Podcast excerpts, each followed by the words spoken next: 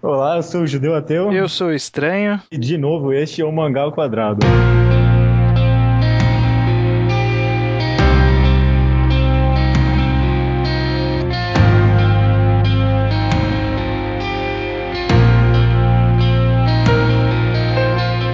Vocês já sabem o nosso e-mail, mangalquadrado.gmail.com. Não há mais nada a dizer, né? Não, pode mandar bala. É, essa semana a gente resolveu fazer aquele, aquela nossa sessão cujo nome talvez seja Mangá Enquadrado, né? talvez seja. E dessa vez a gente resolveu discutir o um, um mangá mundialmente conhecido, né? Death Note.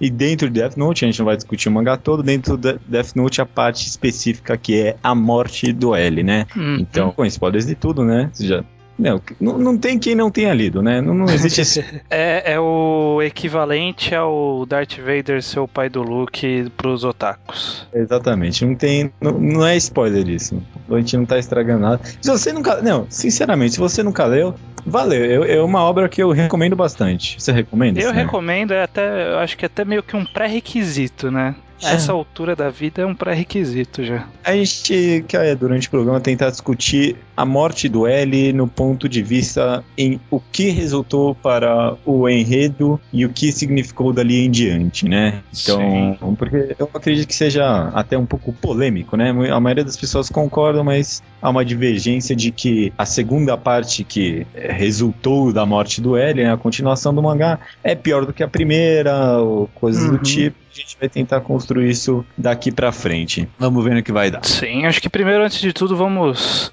trazer à luz da discussão os acontecimentos e, trouxeram até a morte do L. Você se lembra do arco que resultou nessa morte dele? Então, eu, eu, eu, eu, tentei reler aqui e, é, e Death Note para mim essa é uma coisa engraçada, porque cada vez que eu paro para analisar, eu consigo encontrar mais qualidades no mangá. Você tem essa, você tem essa sensação também? Quando, quanto mais se lê Death Note, mais redondo ele parece para mim, de uma certa forma. Sim, sim. É, é, é, é muito engraçado porque para mim todos os arcos, mesmo, por exemplo, foi uma coisa que eu sempre critiquei no mangá, que a, o arco do L com o Light sendo detetives juntos lá não tem muito significado. Parece que é mais tipo um universo paralelo de Death uhum. Note. Né? Mas se for pensar, até aquilo tem um significado pro para aquele clímax, né, que a gente teve que iniciou esse arco que é a morte do L, né? Sim, na verdade ele é o grande a grande causa, né, da morte do L. Ele Exatamente. Ele era a parte, ele era o plano em si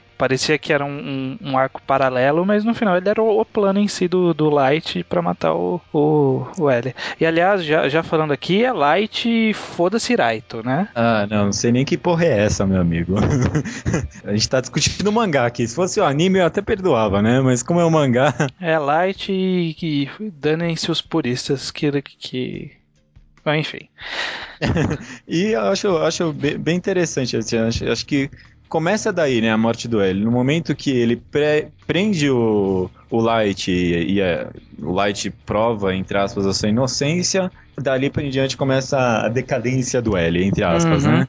Eu, eu, eu, acho até engraçado que se você for pegar para reler, né, o, o, o, mangá todo, pelo menos até essa parte, que eu acho que é, é, no volume 7 que ocorre a morte do L. Então, se você ler do, do começo até o volume 7, é, você vê que desde que o L apareceu, ele sempre estava à frente do Light. É, exato. Ele chegou, primeiro ele já chegou onando, né? Chegou não, pondo a pica na mesa, já sei o que, que você uhum. faz, já sei porque você faz, você caiu no meu truque.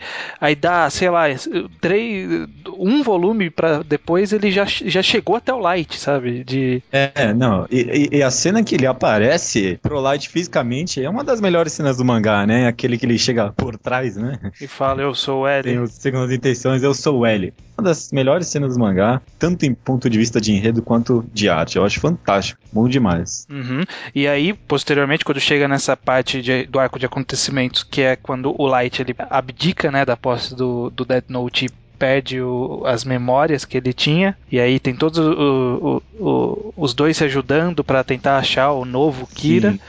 E, e na hora que ele acha o novo Kira, o L ele, ele fica des, desestruturado, né? Porque surgiu o Shinigami, surgiu um caderno que ele nunca tinha ouvido falar. E aí, aí logo quando ele aparece, ele tem, tem até no, num, num quadrinho, né? Tipo umas palavras soltas, sabe? Tipo ele tentando organizar os pensamentos. É, eu acho que você usou bem a palavra. Ele fica desestruturado mesmo. É, é tanta informação nova para ele que ele não, não aguenta, né? Uhum. De certa forma, até metalinguisticamente, metalinguisticamente falando, parecido com o leitor, né? Tipo, é. tanta coisa da gente que a gente nem consegue capturar direito. É, e, e aí acaba resultando que no, nos capítulos seguintes que precedem a morte dele, que já é o, após eles capturarem o Higuchi, que era o, o novo Kira, né? Mata, o, ele morrer, tem aquela cena do Keikako, né?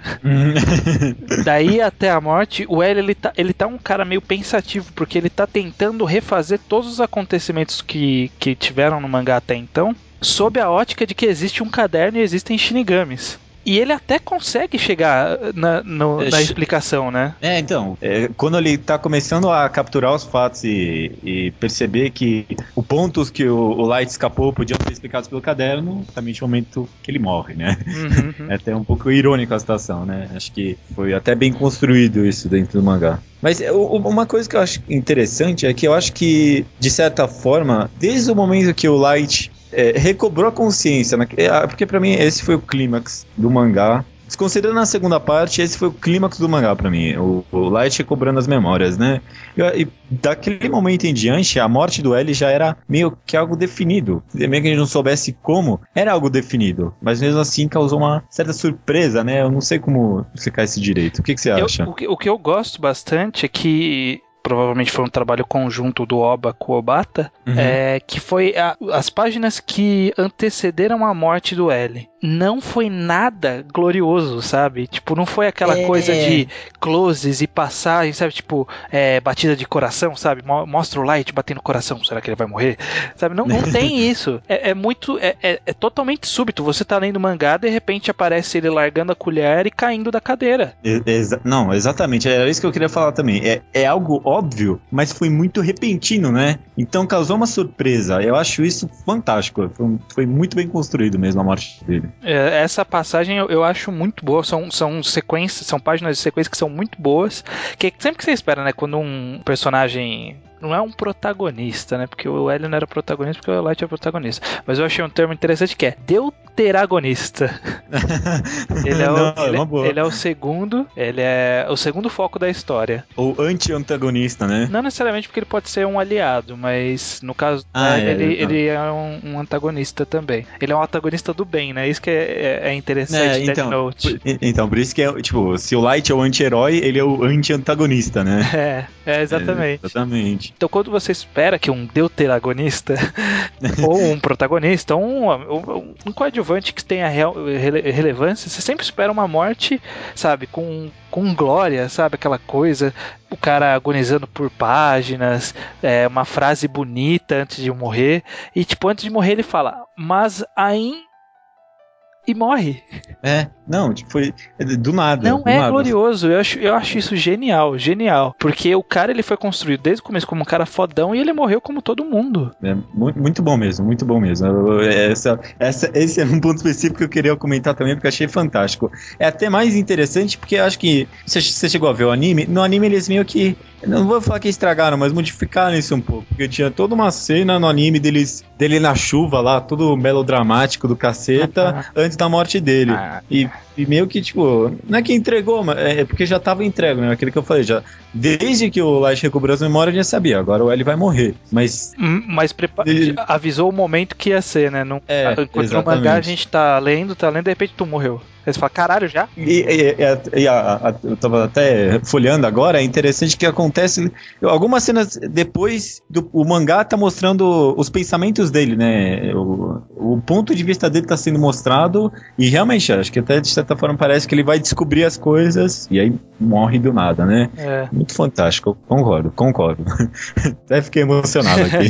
agora então vamos entrar naquela discussão que eu queria puxar aqui, o que motiva grande parte das discussões quando envolve Dead Note, que é, é uma pergunta em duas partes. A morte do L era necessária pro enredo? E se era, era não, não deveria sinalizar o fim da série? Então, du duas coisas. Eu, eu, eu, queria, eu queria começar pelo seguinte. Eu, eu acho até interessante a compra do 13 terceiro volume, né? O How to Read, do Death Note. Porque tem umas entrevistas lá com o Obayobata. Eu acho muito interessantes. E numa, numa das entrevistas, o Oba, né, que é o escritor, por favor, saibam disso. O Bata é o desenhista, o Oba é o escritor, né? Que ele olha, diz...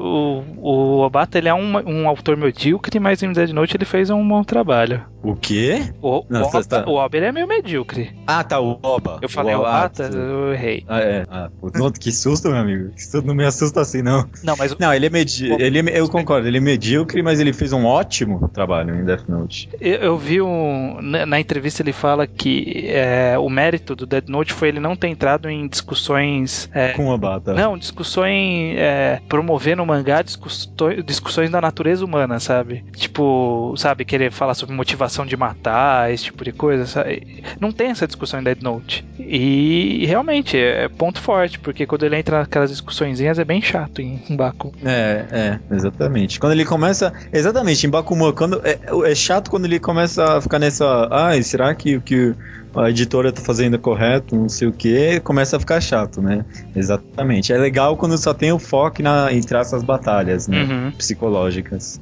Mas o que eu queria falar é sobre a, a entrevista dele, na qual ele fala.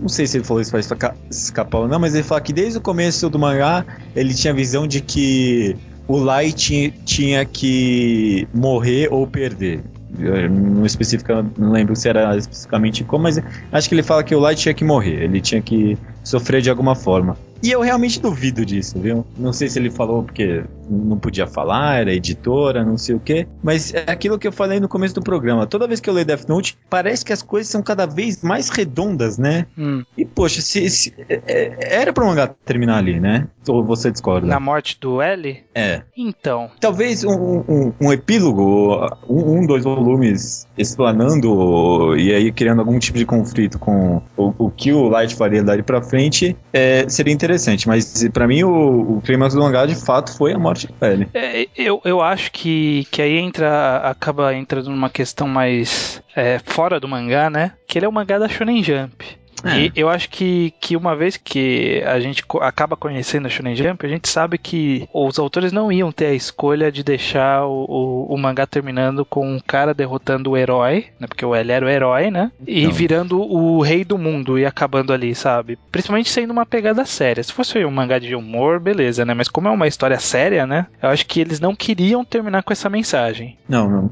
É interessante, só um comentário rápido. Vocês que não escutaram o mangá, acho que muita gente não escutou o mangá ao quadrado de número não sei qual, que fala sobre mangás infinitos, dê uma checada lá. Dê uma checada porque é, é, meio que tem uma, tem uma certa conversa com esse episódio. Então, e aí é, é justamente pensando por essa ótica que eu vejo que não teria os autores não tinham a alternativa de terminar o mangá ali, porque tinha que terminar com uma mensagem positiva, provavelmente. É, em ponto de vista somente de enredo, não quero nem falar isso, mas vou falar mesmo assim, tipo, foda-se a Jump por enquanto, não importa ela. Hum. Você acredita que a morte do L significa o alcance do objetivo do mangá, o objetivo máximo? É, eu entendo que, é, pensando só no lado artístico, né, o objetivo do mangá desde o começo foi fazer, mostrar essa, essa esse confronto de dois lados entre o Light e o L. E que, portanto, o mais lógico seria que quando um dos dois vencesse, acabasse ali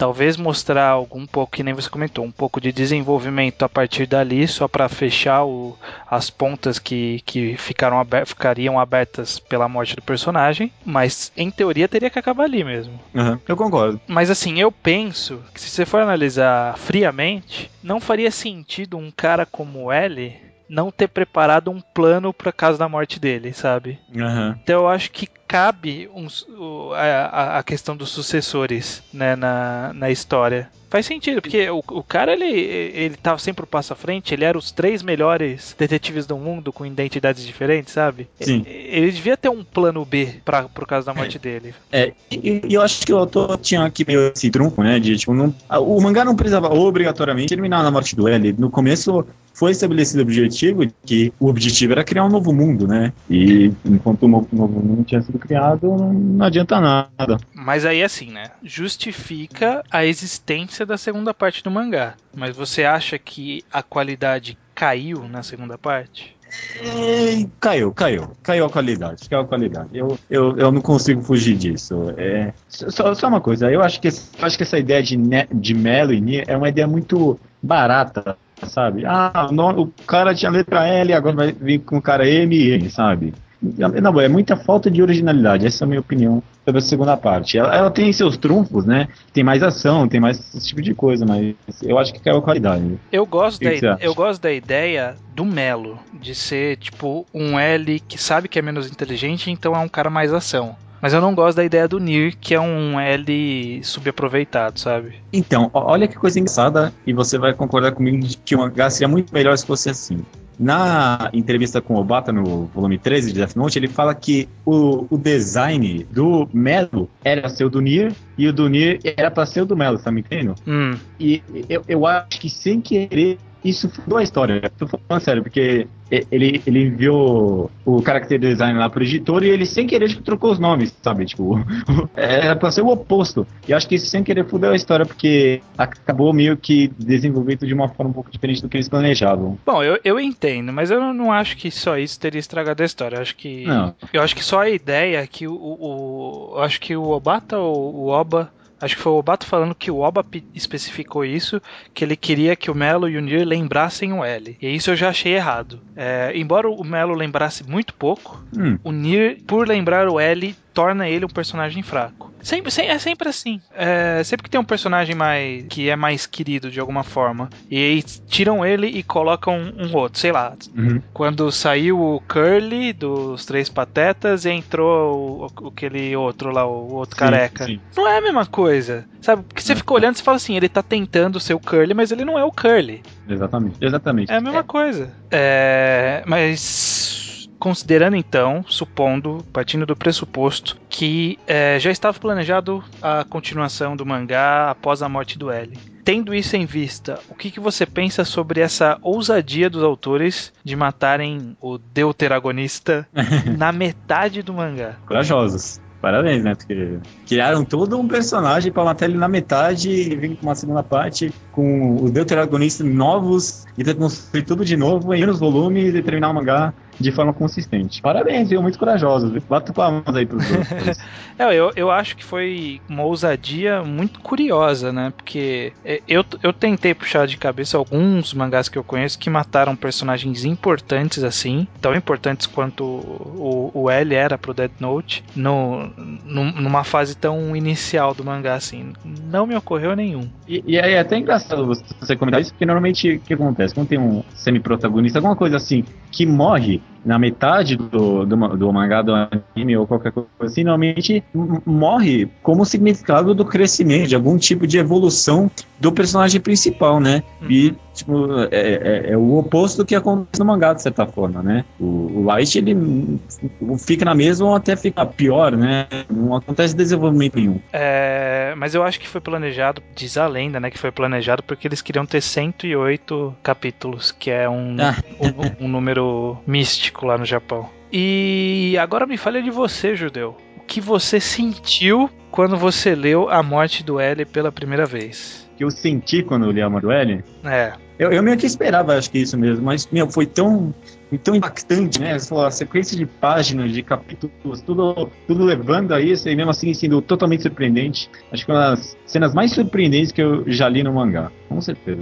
Me pegou bastante surpresa, principalmente porque foi um dos primeiros mangás que eu, que eu li, né? É, pra mim também foi dos primeiros mangás, assim, entre aspas, que eu li, né? É, é, eu acho que acaba, acaba sendo de muita gente, tanto por isso que a gente pode fazer um podcast sobre isso sem muito medo de não ter público, porque muita gente. É. Foi, foi prim, uma das primeiras leituras ou mesmo animes de muita gente, né? Uhum. Porque eu acho que é uma boa série de introdução, porque é séria no ponto certo, tem um conteúdo legal, não enrola tanto, é, é bem não japonês, né? É, não, é, é, é bem é um japonês, né? Tem, um, tem pouco contexto japonês lá que você tem que entender, né? Ou quase não tem nenhum. Não, então eu acho que é isso. É, é, eu também, quando eu li, foi bastante impactante. Que, que, é, que é assim, né? Justamente, foi construído como um, o, o deuteragonista. Agora eu vou, vou, usar essa palavra o resto da minha vida.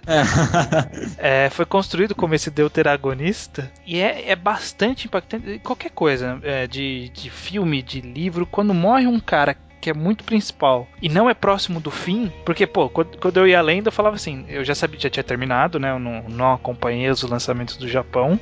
Acho que ninguém no Brasil acompanhou. Não, não. Mas e aí eu sabia que tinha 12 volumes. E aí quando você chega no 7, que você vê que o cara morreu, você fala: cacete, uhum. cara, tem 5 volumes. O que, que eles vão fazer com isso? Ah, é, é, engraçado, acho que eu tive essa mesma sensação. Porque foi parecido quando eu li Slam Dunk, né? Porque eu sabia que ia terminar no 31. Mas, é, não vou dar spoiler, mas chega no, tri, no volume 30 e o negócio tá lá ainda, você fica, e agora, porra? O que, que vai acontecer? É, você fala assim, já sei que vai acontecer, mas por quê?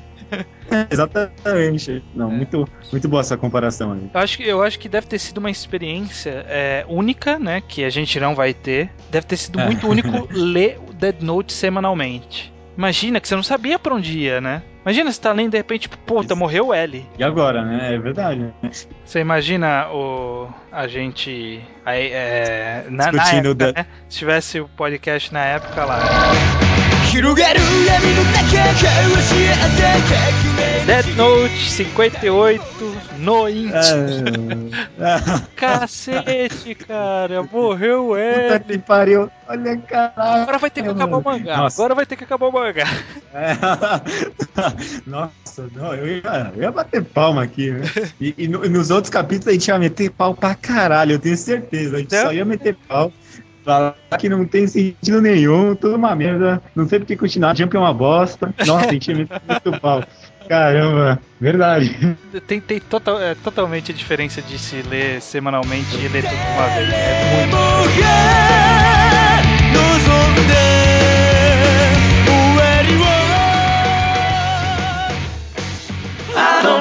Like dancing when the old Joanna plays. My heart could take a chance, but my two feet can't find a way. You think that I could muster up a little soft to gentle sway? But I don't feel like dancing, no sir, no dancing today. E-mail. E-mail. Maravilha. Bastante e-mails, bastante comentário nos blogs essa semana. É, hoje opinaram bastante dessa última vez. É uma coisa que o Ariel Lourenço comentou, Judeu, que ele foi no Fast Comics e não nos encontrou lá. Hum, é verdade, né? A gente acabou nem comentando como é que foi nossa super experiência lá no, no Fast Comics. O que, que, que, que você teve lá no Fast Comics de interessante que você viu, que você comprou? Comprar, eu comprei é, Hiroshima Cidade da Calmaria, que confirmou-se como tão bom quanto dizem, né? O hype não fez efeito nenhum, de fato é muito bom. É, comprei Gourmet também, você, você também comprou, mas já sei que você ainda não leu porque é a segunda vez que a gente está gravando a parte dos e-mails. É isso mesmo, eu não li. não li porque tá tudo empilhado me esperando ser lido. E comprei os dois volumes do LED HQ. Não é nada muito excepcional assim, mas eu tenho bastante, muita esperança com LED. tenho muita esperança. Esses primeiros volumes foi muito corrido, mas é, acho que a necessidade de tentar fechar o arco e tudo, mas enfim, é. vamos ver. Estou, quero saber como vai vai vai estar tá a história. É, é um, é um eu, eu, li o primeiro, eu comprei LED também, eu li o primeiro só até o momento. E ah, acho interessante pela experiência de ver um mangá totalmente feito no Brasil. É, então, e, não... eu acho, achei com, é, ele com bastante personalidade. Assim, ele não tenta ser um Naruto ou algo do tipo. Isso, isso. E a arte eu achei fantástica. A arte tá nota, sei lá, 7,9. Não, tô brincando. não, mas a, a arte tá muito boa. Tipo, não tá genérica, não tem aquele negócio de, tipo, detalhista por inseguro, sabe? Por insegurança. Sei, sei. Tá, tá, no ponto, tá no ponto. Gostei. Primeiro, recadinhos, então, né? Antes de tudo.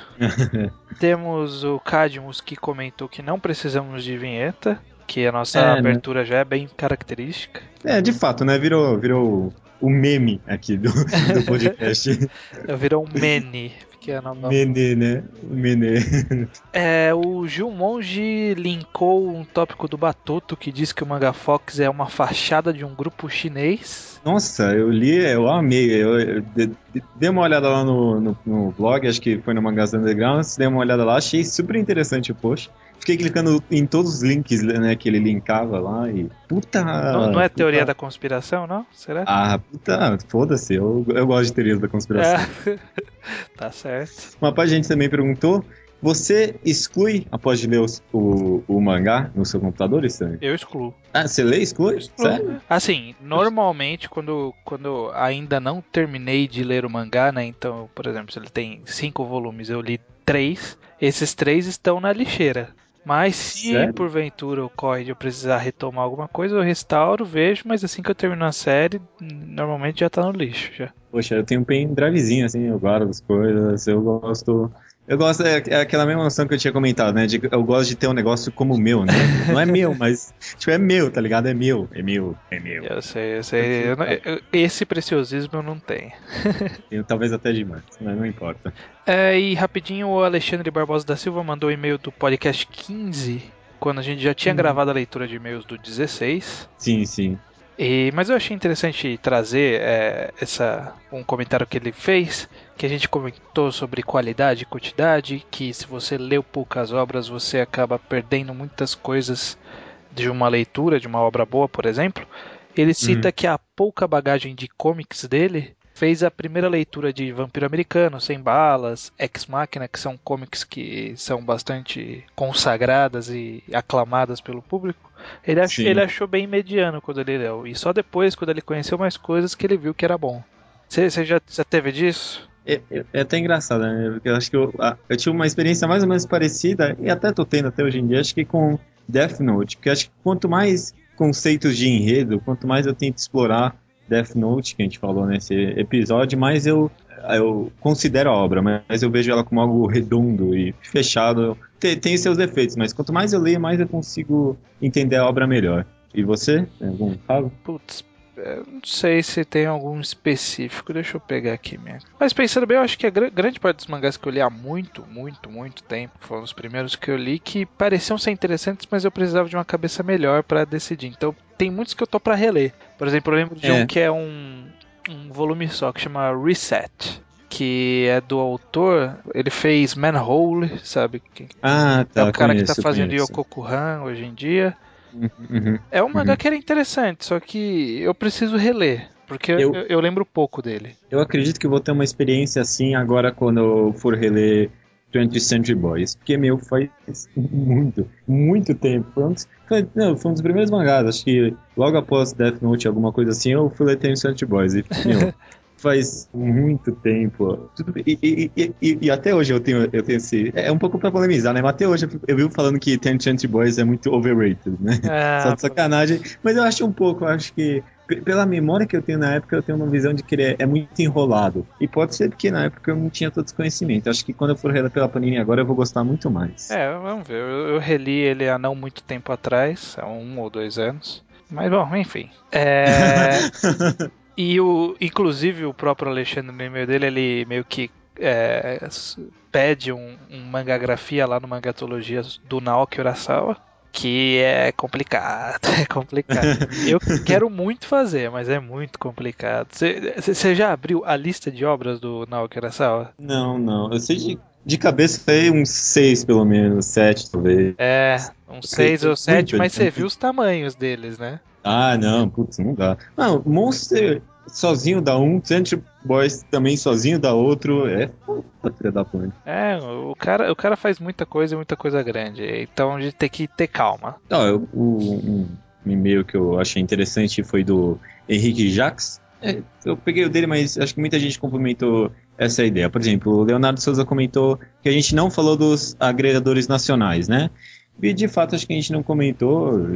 é engraçado, acho que os agregadores nacionais têm uma relação bem, bem, mais harmoniosa né, com os scanlators. Por exemplo, o Food Scans que eu traduzo para eles, os scanlators é, tem como se fosse uma parceria mesmo lá. Então eles tipo, os scans, aí tem uma, deixa propaganda e tudo mais, né? Já tem uma forma mais interessante. Mas tô falando isso porque no e-mail do Henrique Jacques, ele comentou, e eu achei isso bem interessante, que a vantagem do leitor online, é a maior vantagem talvez, é a afinidade e o compromisso, entre aspas, com o leitor descompromissado, né? É o compromisso com o leitor descompromissado. E eu acho que, eu, parei para pensar, acho que de fato, os leitores online, os agregadores, foram um dos, não foi, talvez não foi o principal, mas um dos principais essa abertura em massa da mídia mangá para o grande público. Sim, é, eu, eu, concordo. É, ele teve o seu papel. Muita gente comentou, ó, o Cadmus comentou por e-mail, a Aninha Moura pelo Twitter do Mangatologia e no Mangás Underground o Mexicano 21 e depois foi com, cortou com ele o Nacos Caóticos comentaram sobre um, um aplicativo para Chrome chamado All Mangás Reader. Você chegou a experimentar esse alguma vez? Já, já, já. Até antes do pessoal comentar, eu já tinha experimentado. Eu não. Eu, é engraçado, porque na época eu instalei. Não, eu acho que é porque eu não tinha essa muito. Eu, eu já gostava na época de baixar, então eu não consegui largar. Mas tem, tem as suas vantagens, é interessante. para quem prefere mesmo ler online, eu não recomendaria, mas vê, dá uma olhada, pode ser que seja algo que ajude. Não, é porque dizem que é bom porque ele carrega as páginas, então todas as páginas de uma vez, então elimina aquilo que eu falei de ter o tempinho, né, entre.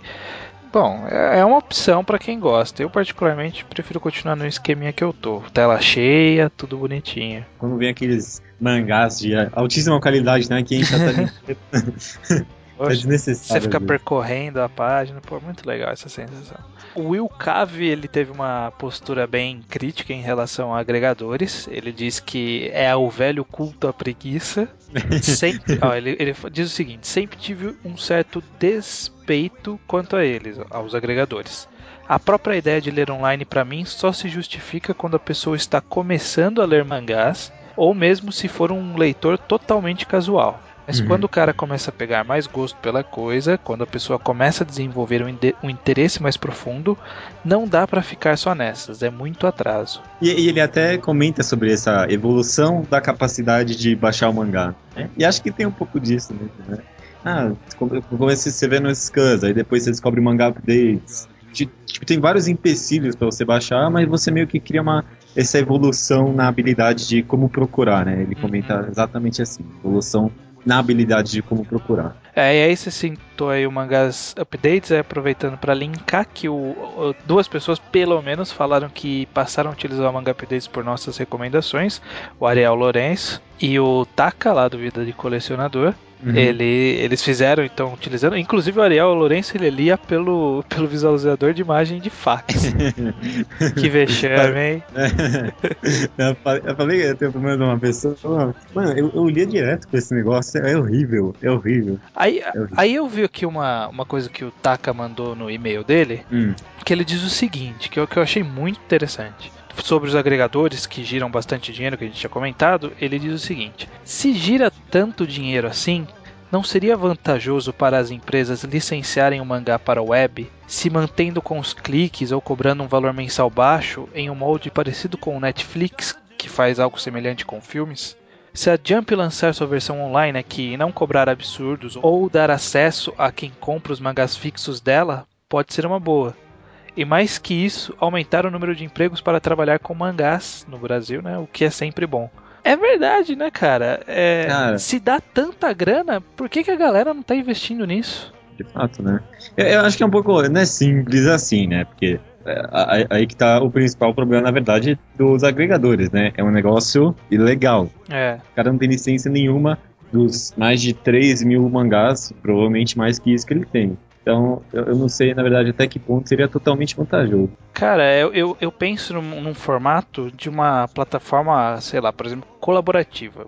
Pra, porque pagar um tradutor, né, para cada língua possível e para traduzir todos os mangás, né, traduzir é um processo cansativo. Uhum. Mas eu acho que um processo que parece ser um pouco mais simples que a tradução é o processo de editar e de revisar. Então, eu, eu, imagino, eu, eu consigo é, visualizar um cenário de um site, uma plataforma em que fãs vão lá e produzem traduções É, e essas traduções passam por editores que são aí, esses são contratados né, do, do site, que veem se a tradução tá ok e libera ela, ela para leitura. E aí o tradutor ganha uma parcela, o site ganha uma parcela de publicidade, assinatura talvez. Cara, eu acho que dá para rolar, dá para rolar. Dá para rolar. Eu, eu até me animei aqui agora com você é, publicitando aí a sua ideia. Achei bem animador. E, e, e ele é até engraçado, né? Porque o próprio Taco chegou a comentar o tweet, né? Do porque o editor da Jump tem um Twitter que vive falando merda lá, né? Fica dando aniversário escroto, né? De personagem que ninguém liga e uns quotes nada a ver.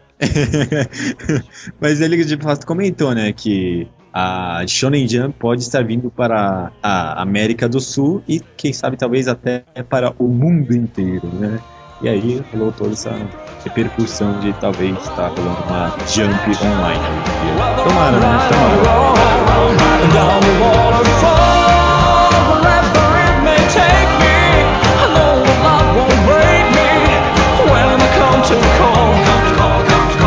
won't forsake me.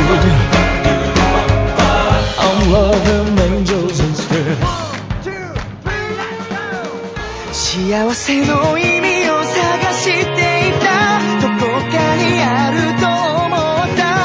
そばにあったのに Torico 210 210 Nail Gun nem traduzir porque nome de poder é legal deixar em inglês, mesmo que o inglês esteja traduzido já. Qual, qual a tradução de Nail Gun? Acho que Como é arma de grampos. Arma de. Eh, será que é esse nome mesmo? Arma de grampos? Vamos, vamos, vamos pesquisar, vamos pesquisar o que diz aqui a, a Interwebs. Deixa eu ver. Unha arma. Foi o que me disse o Google. Tradutor. É. Quem mandou usar o Google Translator? Parabéns. É, nesse capítulo somos apresentados ao Nail Gun, é um novo golpe do Toriko que ele usa para quebrar uma montanha gigante lá. E eu acho que foi só isso esse capítulo.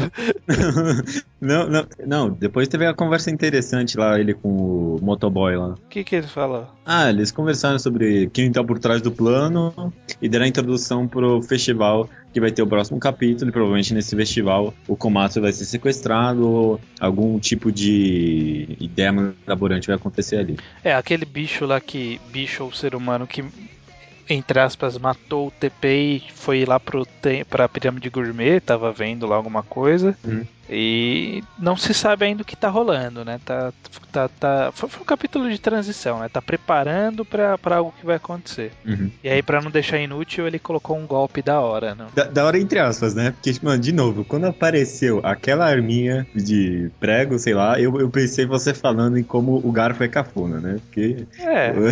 é não foi tão cafona, Mas né? a arminha Mas de prego foi um pouquinho mais de respeito que o picador é. de gelo, né, cara? Sei lá, por exemplo. Uma colher, né? Colher, não, não. Mas é, esse, esse, essa técnica que ele inventou foi, foi bem uma, uma saída safada, né? Porque o golpe ele é fodão porque ele é feito várias vezes, né? O golpe original, que era aquele é. Kugi Punch lá.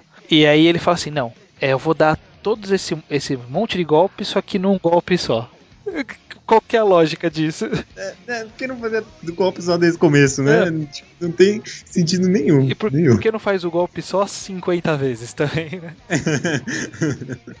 Aliás, tão exagerado que no começo do capítulo teve um, um turismo gourmet que dura seis meses no espaço. Qual é, é a disso?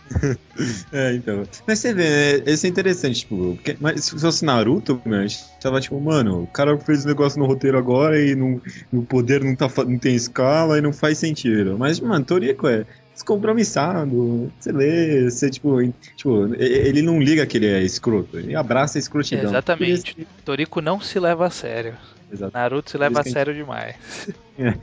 é, mas eu acho que esse capítulo foi tão, tão raso que eu não tenho mais o que comentar. Foi, foi muito de transição, não, não tem nada para evoluir, né, de conversa. Você quer contar uma piada? Você talvez tem alguma piada boa? Envolvendo Torico? Ah, pode ser qualquer piada. É que não foi na sessão de e-mails, né? Manda ela agora mesmo. Não, eu não tenho nenhuma. Eu, eu, eu, ainda tenho que descobrir uma minoria que eu faço parte que eu posso fazer piada. Ah, sabia que Hitler tinha sangue judeu? Ah, essa, essa, essa eu conheço já.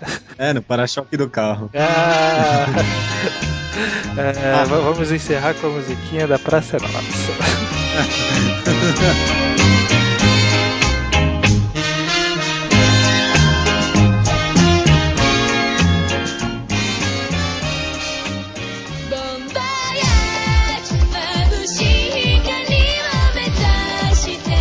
Bis, é, o capítulo foi qual? 687. Fera! Ó, oh, fera! A gente teve o Zoro e a Tashig, né? Lutando contra a Monet. Derrotaram ela e teve todo uma, um desenvolvimento do que o Zoro acha sobre as mulheres, toda essa visão meio machista dele, né? Não sei se é machista ou não. Aliás, você acha que há uma misoginia, algum tipo de machismo nesse pensamento dele? Não, eu, eu, acho que é mais uma coisa de respeito, sei lá, sabe? É aquela coisa de, ah, não, mulher eu não bato. É, é, essa postura que eles sempre tentam implantar em qualquer mangá de porrada. A mulher é forte, é um macho, é gigante de, de, de poder e os caras falam, não, não, nela eu não bato. Não sei, não sei. Eu acho que ficou um pouco descaracterizado. Isso não foi algo que me incomodou, mas eu acho que, não sei, podia ter um, um, um tipo de desenvolvimento mais interessante. Salvou porque a Tashig foi demais no, no capítulo, né? Eu amei ela. É, foi bem, foi bem nesse. Embora ela tenha perdido e quase morrido. Eu, eu, entendo que ela não tinha como vencer, porque o personagem é muito forte. A, a ideia era pra passar que o personagem era muito forte, ganhava de uma capitã e que o Zoro ganhava da, dessa mulher facilmente. É, foi o típico capítulo, olhem como o Zoro é foda, né? É. De vira e mexe tem um capítulo desse, olhem como o Zoro é foda. É. é na verdade tem muito disso de olha como esse Mugiwara é foda. Mas é, eu, eu gostei desse conceito no final, dele ter cortado ela, sem usado o haki nem nada, e ela ter ficado só cagando nas calças lá. Pô, eu achei muito legal. A, a, página dupla dela cortada ao meio que foi cortada sem o hack. Isso, isso foi legal. Sobre a Tashig nesse capítulo, acho que, que realmente deu, deu uma recuperada na, na escrotidão que ela era, né, até então. É, essa saga até que tá servindo para recuperar um pouco da fé na marinha, né? Porque apareceu o, o, o Vergo, que mesmo sendo um traidor é um cara forte. O, o, o Smoker finalmente tá lutando com alguém e tá dando pau, né? tá por uso do pé, né? Pra luta. É. E a Tashig, né? Mesmo ela meio que perdendo, ela deu o golpe final, ela não se saiu mal, ela até usou Soru ali no meio. Teve até uma cena meio moer dela lá, né? No meio. É. Tava fazendo umas bochechas lá. Gostei, gostei dessa cena. É, meu Deus. E aí eu acho que o que eu queria fazer de gancho, eu até desenhei um ganchinho aqui para não esquecer, que é uma questão sobre as espadas do Zoro. Porque você viu que a espada que ele utiliza, ele, para derrotar a Monet, ele utilizou um Itoriu, né, que é a técnica de, um, de uma espada só. E a espada que ele utilizou foi aquela espada preta que ele ganhou quando ele derrotou o Ryuma lá em Thriller Bark. O que, que você acha dele estar tá usando ela como principal ultimamente, em vez da espada herdada da amiga e tal? Eu juro que eu não tinha reparado nisso até agora. Eu, eu, eu sei que ele tem essas três espadas, acho interessante o conceito. Nunca tinha reparado, mas Engraçado, ele, a, a, espada que ele usa na boca, qual é agora? É, continua sendo a da amiga dele ah, ou é uma. Acho que é, acho que é, tudo indica que é.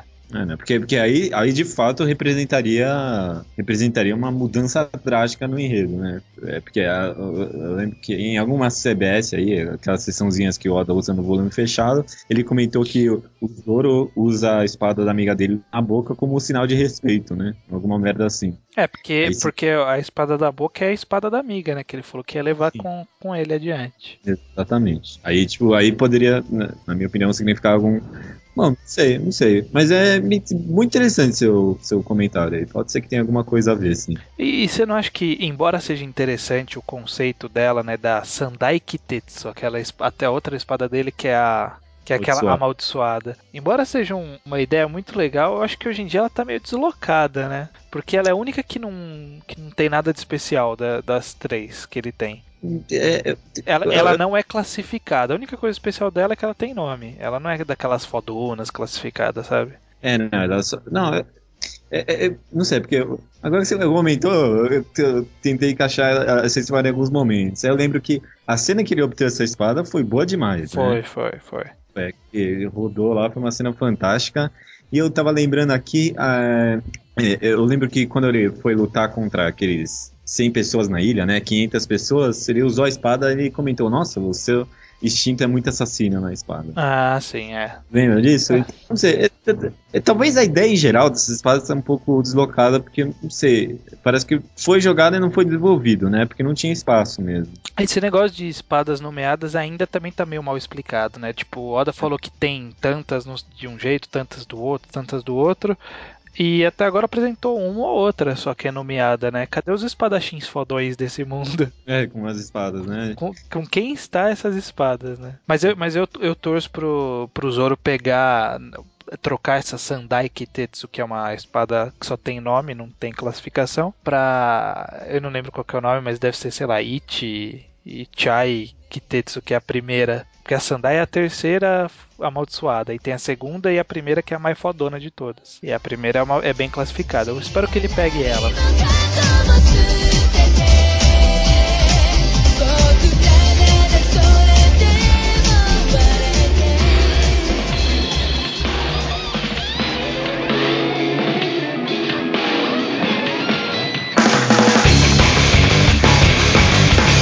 Contra todas as expectativas, Assassination Classroom 16 Tempo Ruído. Embora a gente vá utilizar esse nome, possivelmente até o podcast sair já terá saído um novo capítulo, porque Assassination Classroom é, é muito mal, mal gerido pelos Scanlators, ele sempre sai muito atrasado em relação às outras séries. Mas eu acho que fica legal pra gente comentar uma, da série de uma forma geral, né? Não só desse último capítulo. É, assim, um negócio como o, como tá sendo a história até agora, né? Uhum. Aliás, que tá come, come, começar comentando o, o, a capa do volume fechado que saiu, hein? Puta, genial, né? Foda demais, foda demais. Eu, eu acho que o editor chegou pra ele, ah, não, cara, os restos do volume fechado ficaram ótimos, só falta a capa agora. Aí o cara, que capa? ah, eu, ah, rápido, rápido, rápido, rápido, é só, só avisando, vamos deixar. Eu vou deixar também linkado no podcast que eu recomendo o Assassination Classroom para se de repente você tá ouvindo aqui e não conhece, vai lá ouvir, vai ler a história para não tomar spoiler da gente aqui. Judeu, vou te fazer uma pergunta simples e direta. Koro Sensei, melhor personagem da Shonen Jump da história? Olha a posição que vocês estão me colocando também, né? Não posso, posso falar uma coisa assim do nada, né? Mas concordo que está sendo um, um ótimo personagem, cara, em todos os sentidos, né? É, tá, tá e, muito bem desenvolvido, né? Cara, tá muito bom. É, é, em, em contraparte, tirando o, o, personagem principal, eu o, o, resto não tá muito bem até agora, mas também porque teve só 16 capítulos, né? Uhum. Mas o Koro Sensei tá fantástico, cara. Fantástico. Ele, eu, eu achei que ele ia ficar naquela, naquele conceito de tipo, ah, é uma, é uma entidade. No começo do mangá achei que ia ser tipo uma entidade sem emoção, alguma coisa assim. Mas tipo, ele criou um caráter, né? Criou uma personalidade, um personagem muito única mesmo. Uhum, eu gostei muito. Uhum. Você vê como é, é uma ideia muito boa, né? Já por trás dele. De, quando o, o, personagem foi criado, ele, ele já é um conceito bom. Uhum, porque ele uhum. já chama atenção, ele já é um negócio diferente, mas já é um negócio legal. Tem o negócio das cores, o rosto que muda, a super velocidade. Puta, ele com a bandana de Naruto me, ah, me, me, me, derrubou da cadeira. genial, genial. Era algo meu, que tinha. Podia, podia ter tudo para dar errado também, né? Porque é, é, eu acho que deve ser um personagem meio, até que meio difícil de desenvolver, né? Eu sinto nele, é, e aí já comparando com a obra anterior do autor, eu sinto uma, é, mais ou menos a pegada do Neuro. Você chegou a ler, Manjin? É, então, eu, eu, eu, li tipo uns 6, 7 volumes. Eu, eu, peguei um pouco do clima do Neuro. até onde eu li, até os poucos volumes que eu li, o Koro Sensei tá até sendo uma versão mais interessante do que a do Neuro. Tá, eu imagino tá, que o Neuro tá. depois tenha uma imagino até que tem um desenvolvimento mais interessante posteriormente, né? Sim. Mas até a parte que eu li, ele tá sendo um personagem mais interessante, que o Neo era aquele negócio meio neutro, né? Uhum. E desde o começo, você, você, você mesmo falou, a gente vê que o Koro Sensei ele não é impecável, ele tem uma parte de defeito, ele é bobão, ele é. Ele, ele, cai nas próprias armadilhas o tempo todo, né? É um negócio fantástico. É muito bom, muito bom. E aí eu sinto também que, que se, se, alguém leu, né? Você já falou que não leu muito, mas quem lê as, a, a outra obra dele, né? Do Magite no Mineiro, dá pra você ver bastante é, personalidade de outros personagens nos personagens principais. Por isso que muita gente acaba reclamando, tipo, ah, esse personagem tá meio raso, tá meio mal desenvolvido, mas é que é, é meio que característica dele, né? Porque, por exemplo, é, em Neuro tinha um, um, policial que era o Sasa, Sasazuka. Que era um Aham, policial de aham. barbichinha, assim. Sim, sim, sim. Ele nunca foi muito desenvolvido, sabe? Tipo, ele sempre tava lá, ele aparecia, participava, mas ele nunca teve um, um aprofundamento muito grande, assim. Só mais pra frente na série ele vai ter um, um trecho especial pra ele e tal. Mas o começo, ele, ele tá mais ou menos igual ao Karma, por exemplo. Não, ao Karma Hum. não, ao professor. Ao, aquele professor de educação física que ensina a, a lutar com facas. Sabe? Sim, sim, sim. Ele tá sim. muito parecido com esse professor, por exemplo, de personalidade. Tá, pou- Lembra, tá lembra. pouco apresentado, te- você tem uma ideia geral de como ele é, mas ele não foi muito desenvolvido. É, aí da mesma forma que o Karma é mais ou menos o Godai, que a Yako é mais ou menos o Nagisa, é, tá tudo ali. Interessante essa comparação. Eh, Pode ser que tenha bastante disso mesmo. E eu acho que ele tá fazendo certinho, cara. Ele quer.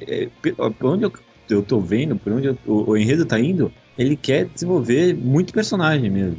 E o caminho é esse: ir devagar, um por um. Porque, porque cara, se for ver, ele até agora ele teve, o, o- teve uns cinco personagens que cada um teve um capítulo próprio, né? Hum, até mais. E agora no capítulo.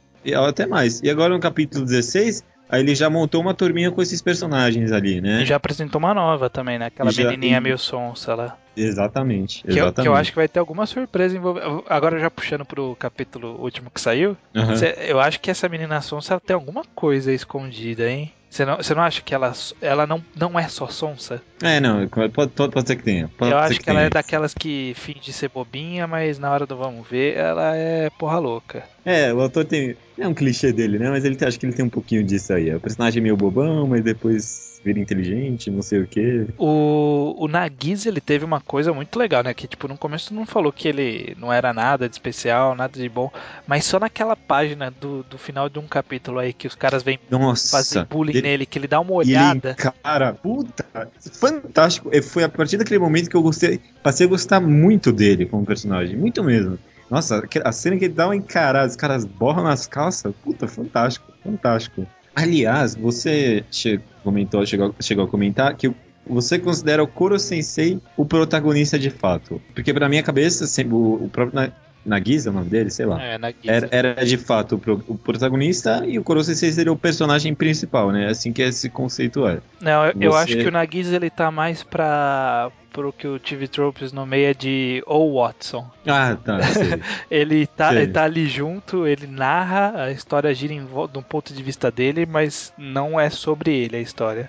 A história, é, é claro que a história é sobre o Koro Sensei e a classe.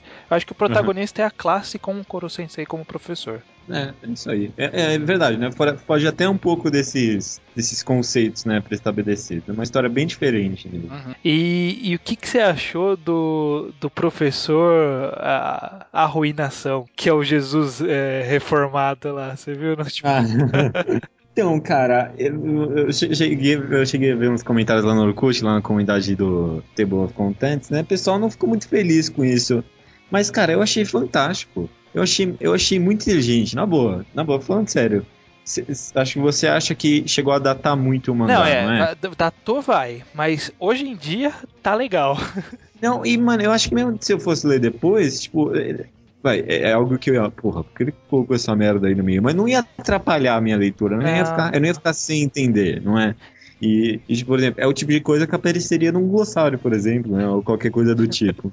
Eu quero ver um glossário. Se, se um dia, por exemplo, sair na, na- pela Panini aqui, por exemplo, o glossário da Panini explicando o que, que é o Jesus reformado. それセップリン。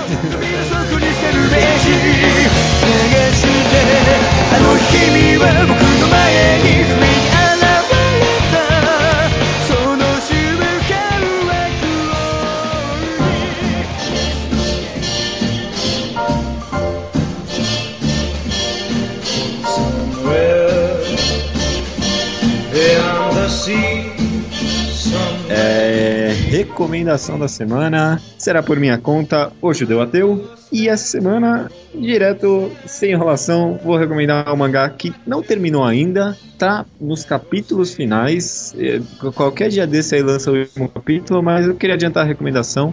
Aliás, eu acho que talvez gente- eu já recomendei. Putz, agora que eu pensei nisso. Não sei. que você- Já recomendei Crimsons. Não, ainda não. Eu- não, então estou recomendando Crimsons, o mangá de Page. É, acho que a gente até já chegou a comentar ele rapidinho aqui, mas é praticamente, ah, é numa primeira vista, é procurando o Nemo mangá. Só que é, é- é aquele negócio, né? Mídias diferentes, abordagens diferentes, né? É, é- é procurando no mangá, só que ele consegue abordar uma variedade de temas e fazer uma interpolação de conceitos biológicos com sociedade humana e sentimentos muito mais interessante do que o filme faz, por exemplo, né? Não vou, não, não tô comparando nada, mas comparando mesmo assim. É, é, É. público diferente também, né? É, público diferente, entende? É, é- mas é basicamente isso, o, o procurando Nemo filosófico. É. Tipo, é, o, o mangá basicamente passa sobre essa a viagem dos salmões saindo de um lago, viajando o oceano e depois toda a, a, a- a- vida do, do salmão do Pacífico. É sobre isso o mangá, basicamente. É, é engraçado, né? Porque é, é a vida do salmão no Pacífico mesmo, só que sobre como se os salmões tivessem muita opinião sobre o que eles estão fazendo, né? Sabe, tipo, Exatamente. ah, não, vamos para aquele lugar onde tem bastante comida. Aí, aí vem o, o professor explicando: não, os salmões sempre nessa época do ano vão para esse lugar. Sabe, tipo, é tudo instintivo e eles acham que eles estão super decidindo as coisas. É, é, é, exatamente. É, eu acho interessante a recomendação do mangá, porque ele, ele é divertido. Não é uma obra-prima, assim, né? Não é algo comparado com Game Pescals, nem nada. Ele tem uma pá de defeitinhos até, né? O, o núcleo da, do romance é um pouco chato às vezes. Faz, às vezes faz umas interpolações interessantes, mas costuma ser meio desagradável até, né? Você fica esperando voltar logo os peixes. Uhum. Mas eu acho interessante porque não foi um dos primeiros, mas acho que foi um dos primeiros que eu fiz isso com maior concentração. É tentar analisar o mangá de forma mais crítica. Mas calma que eu vou tentar explicar isso. É, é, É tipo, você tentar. Por ser um mangá contínuo, mas meio que episódico, né? Cada capítulo acontece uma coisa meio que diferente. Você consegue muito bem analisar estruturas de, de enredo no capítulo. Então você, você consegue ler e pensar: ah, poxa, ele fez isso aqui por causa disso, ele fez aquilo porque ia caber bem na história naquele ponto. Eu acho que é um, é, é um tipo de mangá muito interessante pra você, quem sabe, começar a ter esse tipo de, de análise mais crítica. Você tá entendendo o que eu tô falando? Tô- tô- tá tô- eu tô te acompanhando. Não sei se quem tá ouvindo tá, mas eu tô conseguindo te acompanhar, sim. Ah. Então é, é isso aí. Eu acho que é um, é um mangá interessante você começar a ter uma análise mais crítica de obras em geral mesmo. Quem sabe algo, algo que você leve para outras mídias. Ele tem uma estrutura clara que você consegue analisar e é extremamente divertido.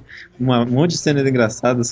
É um épico também, né? Muita coisa. Muita exploração de, de vários tipos de enredo. Muito interessante, muito interessante. Eu só tô um pouco chateado que você não falou da pulga d'água. Ai, puta que pariu. Ai, nossa. Não, aqui, não pulga d'água. Vou, vou falar só isso. Pulga, pulga d'água. É Quando Genial, você ler, né? você vai entender. Genial a pulga d'água.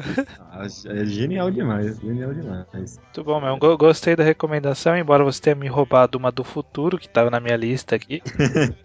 É, eu, eu achei que era uma boa pegar antes de terminar, porque eu, eu, eu tava pensando que você tava de olho também. É, não ia ser tão já, mas ia ser.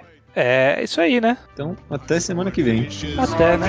Jellyfishes love you. Starfishes I wanna be with you forever. You know it's true. Catfishes love you. Cottonfishes love you. Blowfish Starfish love me, love me. In the ocean blue. Oh, there goes everyone exploding.